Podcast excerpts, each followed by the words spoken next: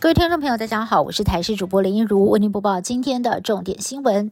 二零二四总统及立委大选落幕，新政院长陈建仁是否会依照往例率内阁总辞，在新国会上任前来进行，备受关注。陈建仁在今天出席活动的时候，首度向外界宣布会提出总辞，但是并没有明确的交代时间点。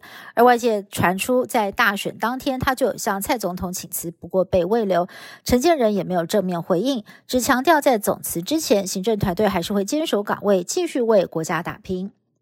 二零二四白宫争霸战现阶段目光聚焦在共和党内初选，第一站爱荷华州十五号完成投票，前总统川普一如预期压倒性获得了超过百分之五十的得票率，赢得了首胜，横甩第二名的佛州州长迪尚特大约三十个百分点。但是爱州初选。并非赢者全拿，而是依照各得票比例分配四十张党代表票。因此，迪尚特和第三名的前驻联合国大使海利仍然不放弃，也各持信心。放眼下周二接棒投票的新海布下周。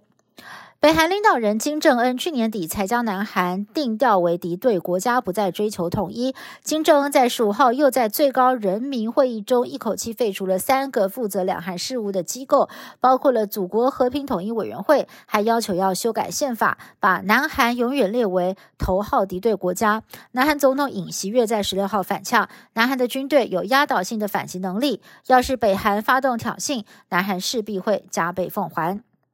飞安事故不断，大韩航空还有国泰航空的飞机在当地时间十六号下午五点，在日本北海道新千岁机场发生了擦撞。根据了解，事故发生当时国泰航空班机在地面上，并且载有乘客。而根据北海道警方表示，这起事件无人受伤，也没有起火。至于是不是受到了北海道大雪的影响引发事故，有待厘清。以巴战争延烧了一百多天，以色列国防部长表示，激烈的地面作战即将结束，战事将进入新的阶段。不过，以色列中部城市拉纳纳十五号经传汽车恐怖攻击事件，有两名非法入境的巴勒斯坦嫌犯在不同地点同时开车冲撞人群，造成了一名老妇人身亡，至少还有十七个人受伤。二零二四年美国小姐结果在十四号揭晓，由代表科罗拉多州今年二十二岁的麦迪森拿下了后冠。这位新科美国小姐的背景相当惊人，她是美国空军现役少尉，拥有驾驶 F 十六战斗机的资格，同时也是哈佛甘乃迪公共政策学院的硕士生。美丽、智慧、勇气兼具，堪称新一代女力出头天的最佳典范。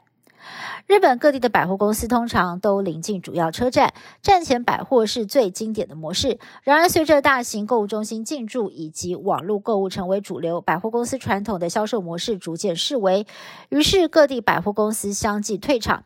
日前。岛根县唯一的百货公司也宣布关门大吉，成为了继山形县还有德岛县之后第三个没有百货公司的县。另外，在今年七月份，岐阜县最后一家百货公司也走入历史。日本将会有四个县没有百货公司。以上新闻是由台视新闻部制作，感谢您的收听。更多新闻内容，请您持续锁定台视各节新闻以及台视新闻 YouTube 频道。